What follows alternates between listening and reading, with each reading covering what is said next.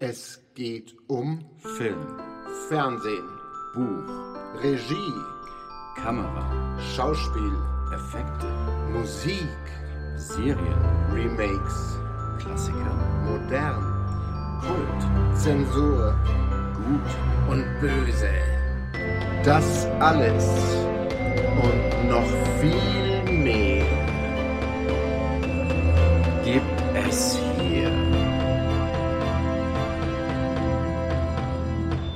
mal anschauen. Hallo und willkommen zu einer neuen Folge von Mal anschauen. Hallo. Wir sagen diesmal Hallo zur neuen Folge, die sich mit Director's Cuts und anderen neuen Versionen oder anderen anderen Versionen von Filmen beschäftigt. Directors Katzen. Das ist ja furchtbar. Ja, Katzenvideos kommen immer gut, das weiß man doch. Besonders die von Regisseuren, ja. Aber genau, die äh, Katzen-Directors kommen in Filmen ja immer. Das, ist es eigentlich so? Gibt es da irgendeinen Bericht darüber, dass manche Regisseure ihre Katzen im Film mit auftauchen lassen? Nee, aber sie nehmen sie bestimmt an den Set mit, so an der Leine, weißt du? Director's Cat. Nein, um die geht es heute nicht. Das ist keine Tierfolge. Wir könnten mal eine Tierfolge machen, übrigens, für Tierfilme. Der weiße Hai und sowas. Genau, die freundlichen Tiere der Welt. Ja. Jurassic Park. Ähm, heute geht's, Sharknado. Oh Gott. heute geht's um, wie gesagt, andere Versionen von Filmen. Entschuldigung, Sharknado. Nur ganz kurz, ich möchte dich nicht unterbrechen, aber. ähm, Hast du aber. Äh, ja, sorry. Irgendwo gab es jetzt, habe ich letztens äh, rumgesappt und dann liefen Snow Sharks. Du musst dir vorstellen, äh, Haifischflossen, die dann durch den Schnee rasen, das war völlig absurd. Sand Sharks gibt's ja auch. Also es, ist, äh, ich glaube, Sandsharks gibt's auch. ja, ja, alles Mögliche. Aber gut. Director's Cuts. Gibt's dann auch den Sand Sharknado im Sandsturm? Bringt keinen auf blöde Ideen, bitte. Anyway, andere Versionen von Filmen. Also, es gibt ja viele verschiedene andere Versionen von Filmen. Es gibt natürlich den, den die meisten von euch kennen werden, den klassischen, in Anführungszeichen, Director's Cut. Dass eben der Regisseur eines Films einen anders geschnittene Version seines, seines Films oder ihres Films, übrigens Gendering werde ich mir jetzt sparen hier, ähm, des Regisseurfilms macht, weil er unzufrieden war oder weil das Studio ihn angepisst hat, wie auch immer. Es gibt aber natürlich auch andere Gründe, einen Film anders zu schneiden, zum Beispiel für andere Länder. Carsten hat da, glaube ich, sogar Beispiele. Ähm, ja, das ist in den 70er, 80ern relativ häufig passiert. Äh, ein gutes Beispiel ist äh, Dawn of the Dead. Auf Deutsch Zombies im Kaufhaus. Zombies im Kaufrausch hätte ich besser gefunden.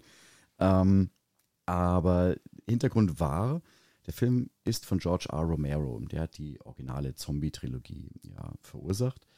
Für den zweiten Teil hat man sich Geldgeber mit an Bord geholt und einer der Produzenten war Dario Argento, ein italienischer etablierter Horrorfilmregisseur. Und es äußerte sich dann so, dass Romero den internationalen Cut ähm, beaufsichtigt hat und Romero hat gesagt, na, äh, Argento hat gesagt, für Europa möchte ich was eigenes machen. Hat einfach Szenen umgestellt, ein bisschen erweitert und so weiter. Die unterscheiden sich jetzt nicht elementar groß voneinander, aber es war interessant zu sehen, was da so geändert wurde. Ja, und wie du sagtest, ist es dann oft einfach regionalabhängig oder auch bei einem der Transformers-Teile, wo chinesische Geldgeber mit dabei waren, wurde der chinesische Part im Film doch etwas länger detaillierter gezeigt als in der internationalen Fassung. Mein Lieblingsbeispiel dafür ist ja auch ein, eine andere Version, die kein, glaube ich, kein Director's Cut ist, äh, ist The Shining, der Mm. einer meiner Lieblingsfilme ist, wie manche von euch wissen. Haha. Vom Shining gab es damals ja, als der in die Kinos kam, in den USA den amerikanischen Cut, American Cut. Und der lief dann ein bisschen und dann ging er nach Europa und dann hat Kubrick beschlossen, ich mache den mal ein bisschen kürzer. Hm. Und hat dann von 144 auf 119 Minuten gekürzt. Also schon signifikant Sachen rausgeschmissen, würde ich sagen. Ja. Es gibt verschiedene äh, theoretische Gründe oder, oder Gerüchte, warum er das gemacht hat. Manche sagen, ähm, Feedback in den USA war, der Film ist viel zu lang. Manche sagen, er dachte sich, die Europäer sind viel smarter, die brauchen weniger der Information, die diese Szene bringt oder wie auch immer. Fakt ist, er ist deutlich kürzer und die Version, die so ziemlich alle in Europa gesehen haben, auch die, die ich die ersten zehnmal gesehen habe, würde ich sagen, ist der European Cut. Was ein sehr, sehr schöner Cut ist, ein sehr schöner Film, deswegen mag ich ihn also gerne. Aber interessant ist, dass dann im Nachspann, wenn halt die Castliste kommt, wer hat welche Rolle gehabt, so ein paar Leute auftauchen, die einfach im Film gar nicht vorkamen. Ja. Und irgendwann habe ich mal den Film wieder angeschaut und schaue so und der Nachspann läuft und ich, ja, genau, der macht das nach. Äh, Moment, äh, der Charakter kommt doch gar nicht vor.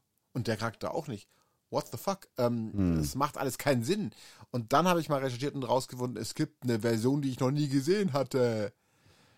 Inzwischen habe ich sie mal gesehen und sie ist auch wirklich sehr schön, aber halt deutlich länger. Gibt es auch in Europa zu kaufen, aber wenn es mal irgendwann wieder irgendwo im Fernsehen läuft zum Beispiel oder auf irgendeinem Streamer zum Beispiel, ist es eigentlich immer der Europe, äh, European Cut. Ich würde diese Version jetzt nicht als Director's Cut klassifizieren, weil Kubrick ja bei allen Filmen, die er selbst produziert hat, den Cut selbst gemacht hat und Ja. bestimmt hat. Das war ja so sein Ding. Ähm, deswegen ist es eigentlich für mich kein Director's Cut, sondern halt einfach ein Regional Cut oder ein äh, Gründe-Cut, wenn man so will. Mhm. Ja, es gibt ja auch so zeitlich begrenzte Phänomene. Das ist mir auch erst sehr spät untergekommen. Ich weiß nicht, ob du das wusstest. Ähm, beim Übergang vom Stumm zum Tonfilm hat man in den USA relativ oft mehrere Sprachversionen gleichzeitig gedreht des gleichen Films. Also es gibt da einen Dracula-Film, dann hat man da tagsüber in den Kulissen mit den englischsprachigen Schauspielern gedreht und in der Nacht war dann der mexikanisch sprechende, also spanisch sprechende Schauspieler da, der dann in denselben Sets dieselben Szenen gespielt hat. Nee.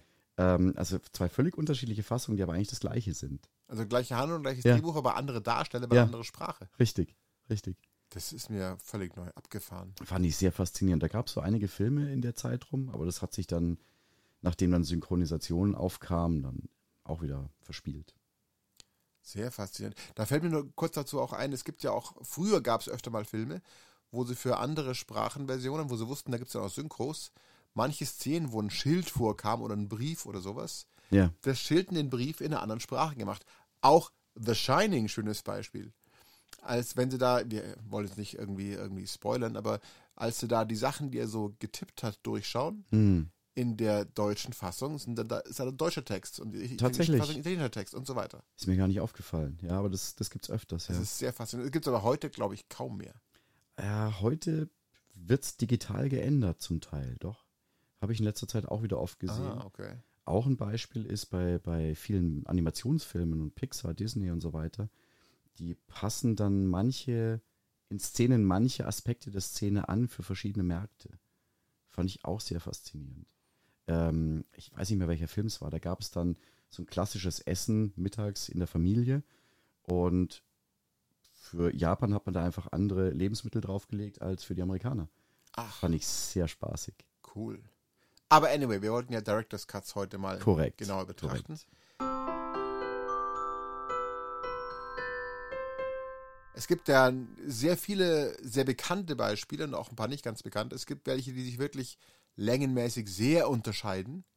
Und es gibt manche, die sind längenmäßig gar nicht so viel anders, aber halt vom von der Schnitt, von der Reihenfolge, von den Szenen, welche wann wie lang ist, doch dann Mhm. anders. Auch manche nur vom von der von der Farbgestaltung her. Es ist wirklich faszinierend. Ja, mir fällt es manchmal schwer zu differenzieren, ist dieser sogenannte Director's Cut nur so ein Marketing-Ding manchmal bei manchen Filmen, um einfach den Film ein zweites Mal verwerten zu können? Oder ist er wirklich inhaltlich, stilistisch besser geworden?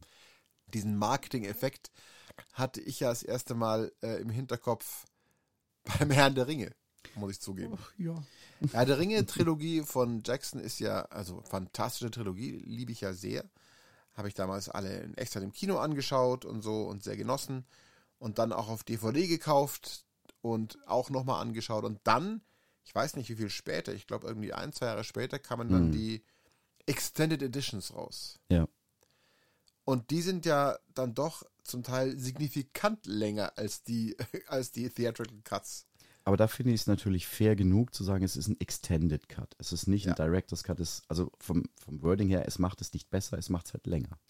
Wohl wahr. Wohl wahr. Und es gibt sicher, ich denke mal, wenn man eine Umfrage machen würde, welche Version findest du besser, gibt es sicher einen gar nicht mal so kleinen Teil, die den, die kurze Version besser finden, weil sie sagen, der Rest ist so langweilig. Die halt nicht so die, die Tolkien äh, Herr der Ringe Mittelerde-Freaks sind, die alles länger und jede Sekunde ist schön denken. Naja, es ist halt Fanservice, ja. Das finde ich ja gut. Du gehst halt mehr in die Tiefe bei den Charakteren, hast einfach mehr Atmosphäre drin. Ich hätte ihn gerne ein bisschen kürzer gehabt. Gerade das Verabschieden im dritten Teil zieht sich für mich gefühlt. Ich musste auf die Toilette. Ich dachte, jetzt geht es ja bestimmt nicht mehr so lang. Und dann ging es nochmal eine Dreiviertelstunde. Es war, war eine Herausforderung. Naja, der Extended Cut ist halt um eine Stunde länger als der normale. Und der normale ist schon 201 Minute. Ja, ich meine, es ist trotz allem ein Meisterwerk, egal in welcher Fassung. Ja. Es macht es halt schöner und länger. Man kann sich ja frei entscheiden. Ja, wer es mag, der zieht sich die längere Version rein. Ansonsten für den etwas kürzeren Filmabend, der auch schon lang genug ist, nimmt man halt die normale Kinofassung. Wenn man halt die längere anschaut am Stück, sind es halt 11 Stunden 26 Minuten. Ein halber Tag fast. Ja, das ist ordentlich. Also wenn man sagt, ja, wir machen mal heute ein Triple Feature, schauen uns alle an, Extended Version. Wir fangen mal um, um fünf an, nachmittags, ist man morgens um halb fünf fertig. Du meinst so, wie wir damals die Hobby-Trilogie in der Extended-Fassung Stück für Stück hintereinander weggeschaut haben. Aber das waren nur neun und neuneinhalb Stunden, glaube ich, nicht elfeinhalb. Ja, das war ja schon viel erträglicher. also das ist, glaube ich, eine, aber du hast schon recht, es ist kein Director's Cut, aber halt eine der bekanntesten langen Versionen, ja. weil natürlich die sich auch, glaube ich, wirklich gut verkauft haben. Ich habe jetzt hier keine Zahlen angeschaut, aber nachdem, wenn man Leute besucht, die noch DVDs oder Blu-rays haben, steht diese Box oder diese drei Boxen so oft irgendwo im Regal. Hm. Das ist der Wahnsinn. Ja, das ist ja das, was langsam jetzt ausstirbt. Also nach und nach so Blu-rays und DVD-Veröffentlichungen werden immer rarer. Gibt es kaum noch. Also von den großen Filmen natürlich, von kleineren Sachen schon gar nicht mehr. Und dann hast du später das Problem, du musst halt im Streaming das dann schauen, was dir gegeben wird. Ob es jetzt der Extended Cut ist oder die normale Fassung, hast du dann meistens nicht mehr die Wahl. Aber ich glaube, das ist mal ein, ein, Thema für eine andere Folge. Eine Streamer-Folge. Das wäre mal, oh ja, das machen wir auch mal. Wäre spaßig, ja. Ja, andere Beispiele.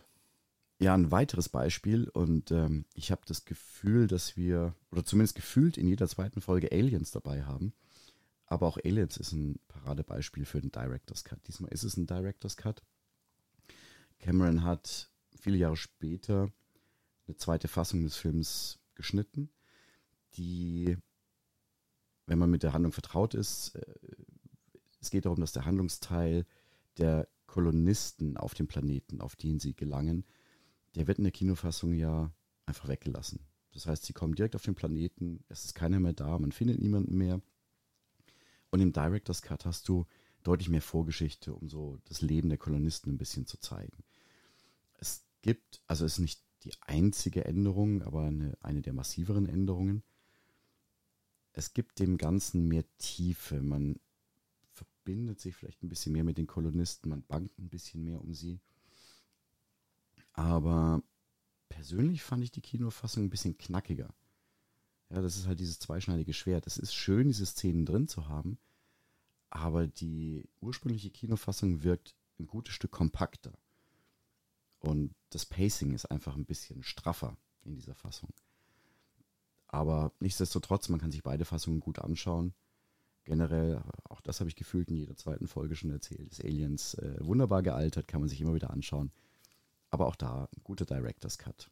Wie Cameron von eigentlich fast allen Filmen einen Director's Cut produziert hat. Der von Aliens hat auch einen wirklich, wirklich guten Ruf. Also überall, wenn, ja. wenn man was liest über Director's Cut, wird überall Aliens als ah, worth in gold und so. Ja. Uh, worth the weight in gold ha, äh, beschrieben. Also der, der ist schon wirklich phänomenal gut.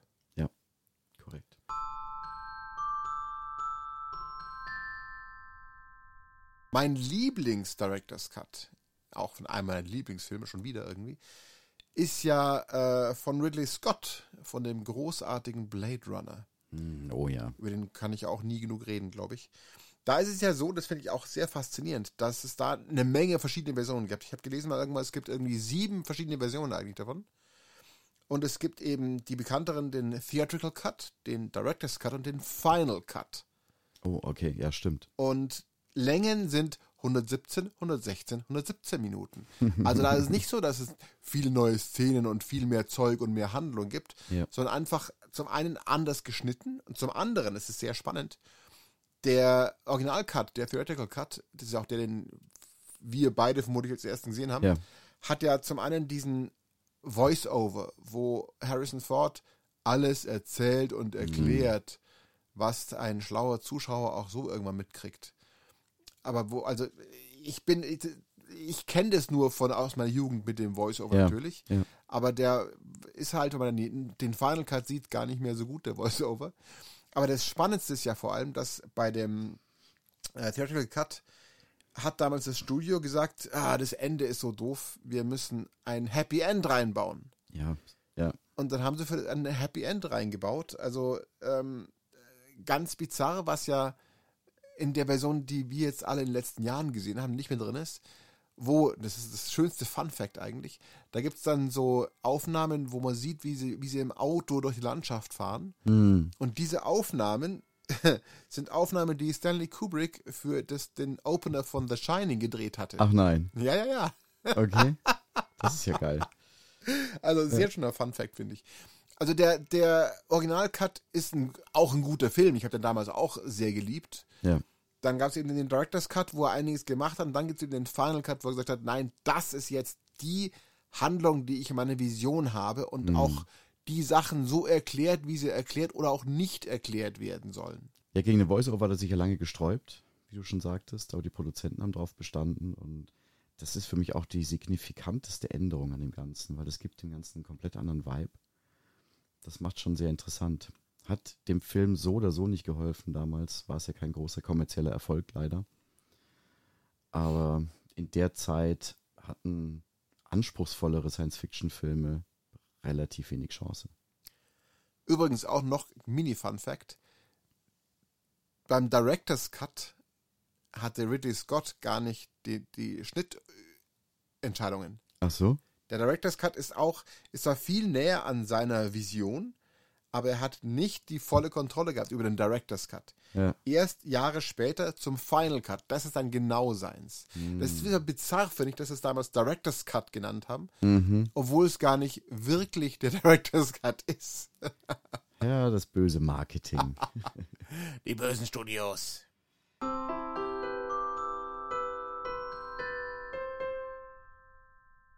Ja, ich bleibe jetzt leider nochmal im Alien-Universum. Ähm, ein sehr bekanntes Beispiel für radikale Änderungen war Alien 3.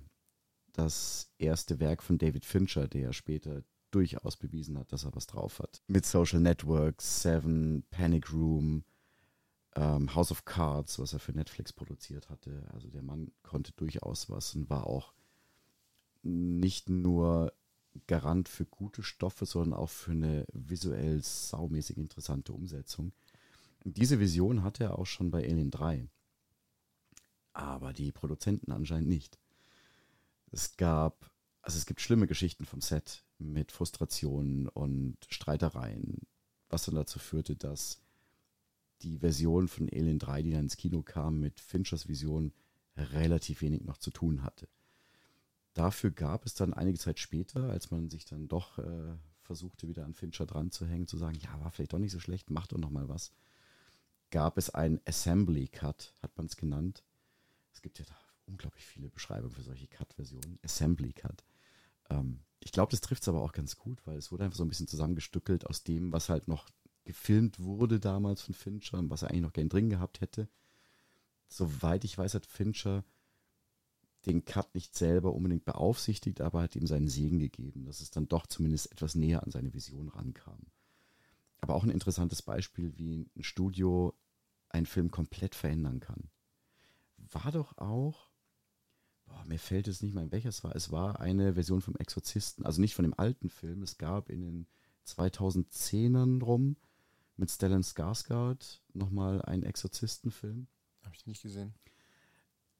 Der war so schlecht, laut Aussage der Produzenten, dass man den Regisseur gefeuert hat, einen anderen Regisseur geholt hat, der dann nahezu 80% neu gedreht hat, das war eine Menge. der, der im, im Kino dann aber auch nicht gut lief und man hat zwei, ein paar Jahre später dann den anderen Film auch veröffentlicht. Also es gibt von dem identischen Film im Prinzip zwei verschiedene Fassungen. Die sind inhaltstechnisch auch ein bisschen anders, aber das war eigentlich der ein und der gleiche Film. Wow. Da gibt es ja ein relativ junges Beispiel in der Richtung. Ja. von äh, Justice League. Oh ja. Justice League ist ja, war ja eigentlich geplant als ein Zack Snyder-Film. Ja. Allerdings hat er angefangen zu drehen und dann gab es ja bei ihm irgendeine, irgendeine Familienkatastrophe und Ja. er hat gesagt, er ist raus. Und dann haben sie, glaube ich, Joss Whedon geholt und der hat auch vieles neu gedreht und alles geschnitten. Und dann kam ein Film raus, der okay ist, aber nicht wirklich gut. Ja, Zack Snyder und Joss Whedon sind ja auch so mm, Positiv- und Negativpol, ja. Und dann haben die Fans äh, Monate, Jahre lang gesagt, nein, das ist alles scheiße und es muss sein, wie Zack Snyder es haben wollte. Und dann wurde für Millionen nachgedreht und dann der Sechsteiler draus gemacht. Aber das ist, da kann man sehr viel drüber diskutieren. Ich, ich Ja. kam nur gerade drauf, weil ich eigentlich einen ganz andere, einen anderen Cut noch ansprechen wollte. Wegen diesen anderen und vielen verschiedenen Versionen. Eigentlich auch Zack Snyder. Auch von einem Film, den ich sehr schätze, von Watchmen. Oh. Also ja. auch eine Comic-Verfilmung. Da gibt es ja im Prinzip drei Versionen davon. Da gibt es den Original-Kino-Cut, Mhm. 162 Minuten. Der auch, also ich finde, ja, es ist eine schöne Comic-Verfilmung, ist schon ziemlich nah am Comic dran, der auch oft als der beste Comic aller Zeiten gilt und so. Ja. Dann gibt es den Director's Cut, der ist 186 Minuten lang. Mhm. Und der ist schon wirklich, also ist wirklich mm, besser, weil ein bisschen mehr Handlung, ein bisschen mehr relevante Handlung und Szenen drin. Der ist wirklich sehr, sehr guter Cut. Und dann ist der, das Lustige ist dann, äh, in dem Comic kommt ja auch ein Comic vor. Ein Ja. Comic im Comic, Ja. den so ein Junge, der halt ab und zu auftaucht, äh, so liest und der auch inhaltlich schon äh, so ein bisschen Me- Metapher von der Haupthandlung ist ab und zu Mhm. Der kommt in dem ersten beiden Cuts überhaupt nicht vor. Der hat das Snyder damals als, als äh, Zeichentrickfilm auch gemacht. Und ich glaube, es, ich weiß nicht mehr, ich bild mir ein, es gab ihn noch mal irgendwann als extra DVD zu kaufen oder sowas. Ja. Und dann haben sie irgendwann noch den Ultimate Cut gemacht. Auch ein schöner Name. Nicht Final Cut, sondern Ultimate Cut. Mhm. Der dann 215 Minuten lang ist, wo sie dann den, die, die Szenen von der Comic-Verfilmung, also von der Comic im Comic-Verfilmung, so äh, mit reingeschnitten haben, wie es im Comic auch vorkommt. Soll, also ich habe noch nicht gesehen den Ultimate Cut, ich, das ist eine der vielen Cuts, die mir noch fehlen. Soll ähm, auch schön sein, aber nicht ganz so flüssig wie der Director's Cut. Ja. Also mehr Handlung und näher am Original, nämlich dem Comic dran, aber ist nicht zwingend besser geworden, sagen viele. Ich muss mal irgendwann selber anschauen. Ist mit Sicherheit nochmal ein Blick wert, ja. Aber man muss auch gar nicht so weit weggehen. Auch in heimischen Gefilden taucht auch ab und zu ein Director's Cut auf, und zwar das Boot. Was für eine Überleitung.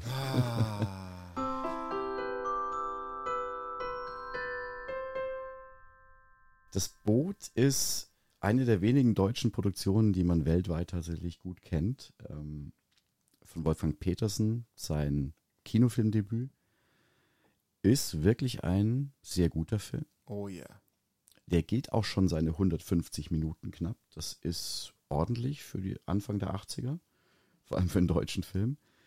Es gab aber unglaublich viel mehr Material, ähm, was dazu führte, dass man dann auch eine TV-Serie daraus gemacht hat, mit mehreren Folgen, die dann im Prinzip doppelt so lang geht. Gibt viel mehr Tiefe für die Charaktere, viel mehr Atmosphäre, wie wir es vorhin auch schon gesagt haben bei Herr der Ringe es macht's noch epochaler, wenn man es so nennen mag. Also von 150 auf über 300 Minuten Laufzeit ist halt schon mal eine ordentliche Verlängerung. Da kriegst du schon ein paar Seitenhandlungen noch mit unter. Es ist aber auch trotzdem sehr gut. Also ich habe den damals Ja, im Fernsehen ja. gesehen, wie er gelaufen ist in den 80ern. Und das war meine erste Version davon. Ich habe ihn damals Ja. nicht im Kino angeschaut. Ähm, ich glaube, ich durfte, vermutlich gar nicht. Aber im Fernsehen habe ich ihn gesehen und ich fand ihn damals schon wirklich sehr fesselnd. Und Mhm. deswegen, also für mich ist es die richtige Version, sagen wir mal so. Ja. Ende der 90er gab es auch nochmal einen Director's Cut von Peterson selber. Den habe ich aber leider selber noch nicht gesehen. Der ist, glaube ich, 208 Minuten oder so lang. ja, sowas um den Dreh. Also ein Ticken länger, ja, dreiviertel Stunde länger circa. Aber kann ich wenig zu sagen, leider. Und wir wollen mal nicht das Remake erwähnen.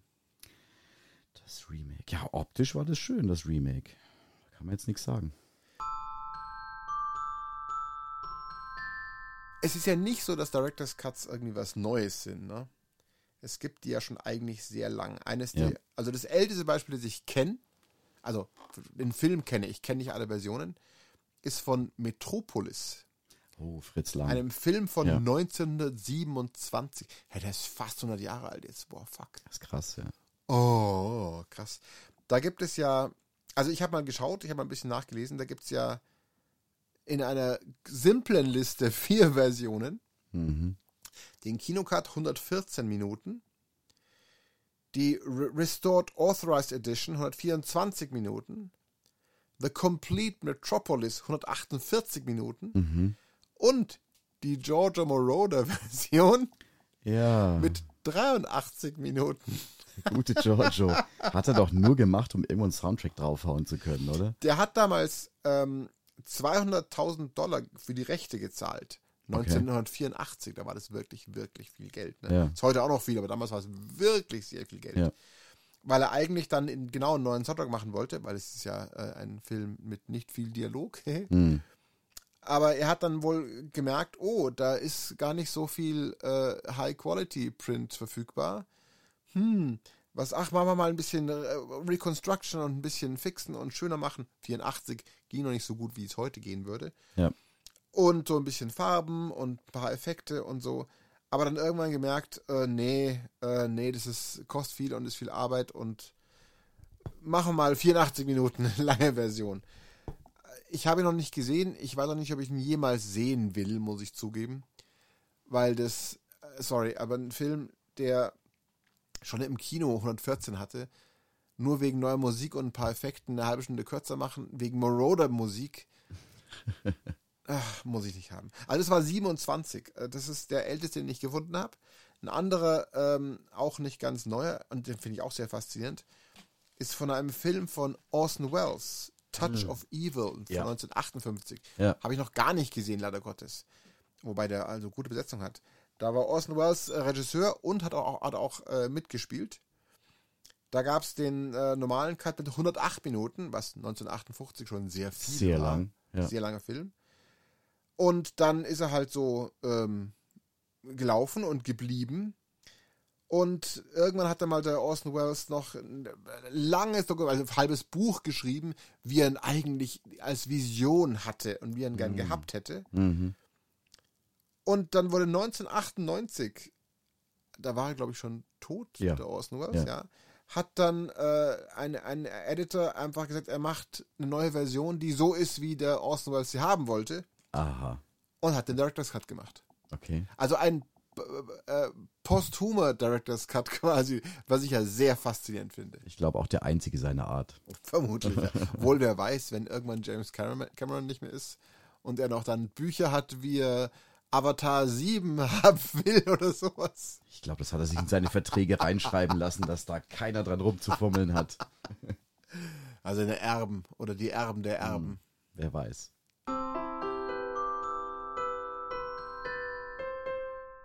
Ja, dann gehen wir doch mal wieder ein bisschen der Zeit nach vorne in die 80er rein.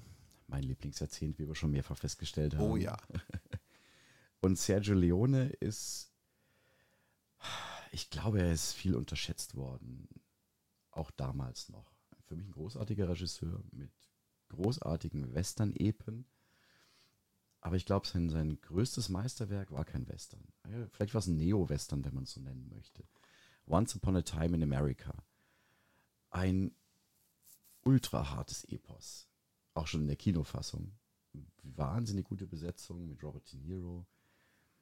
Und der Director's Cut hat es echt in sich. Also die Kinofassung von 139 Minuten wurde da mal gestreckt auf 229. Und gestreckt klingt jetzt sehr despektierlich, so war es gar nicht gemeint. Ist wirklich, das gibt dem Film diese epochale Tiefe, die ihn einfach nicht mehr aus deinem Gehirn verschwinden lässt. Ist halt ein guter Film. Absolut. Wer ihn noch nicht gesehen hat, kann ich jedem ans Herz legen.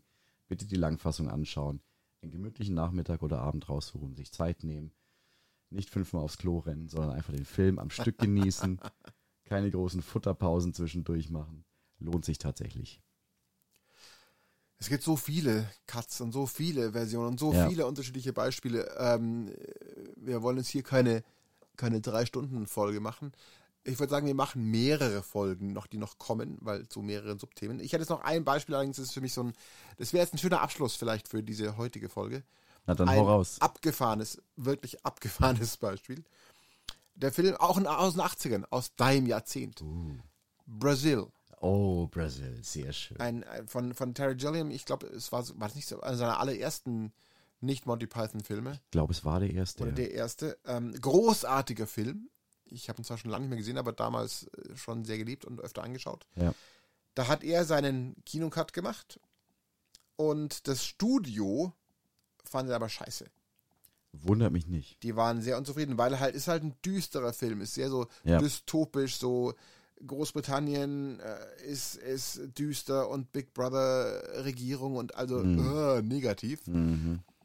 Und dann haben sie aus, dem, aus der Originalversion, 132 Minuten Version, einen Cut gemacht mit einem Happy Ending. Der heißt dann heutzutage Love Conquers All Cut.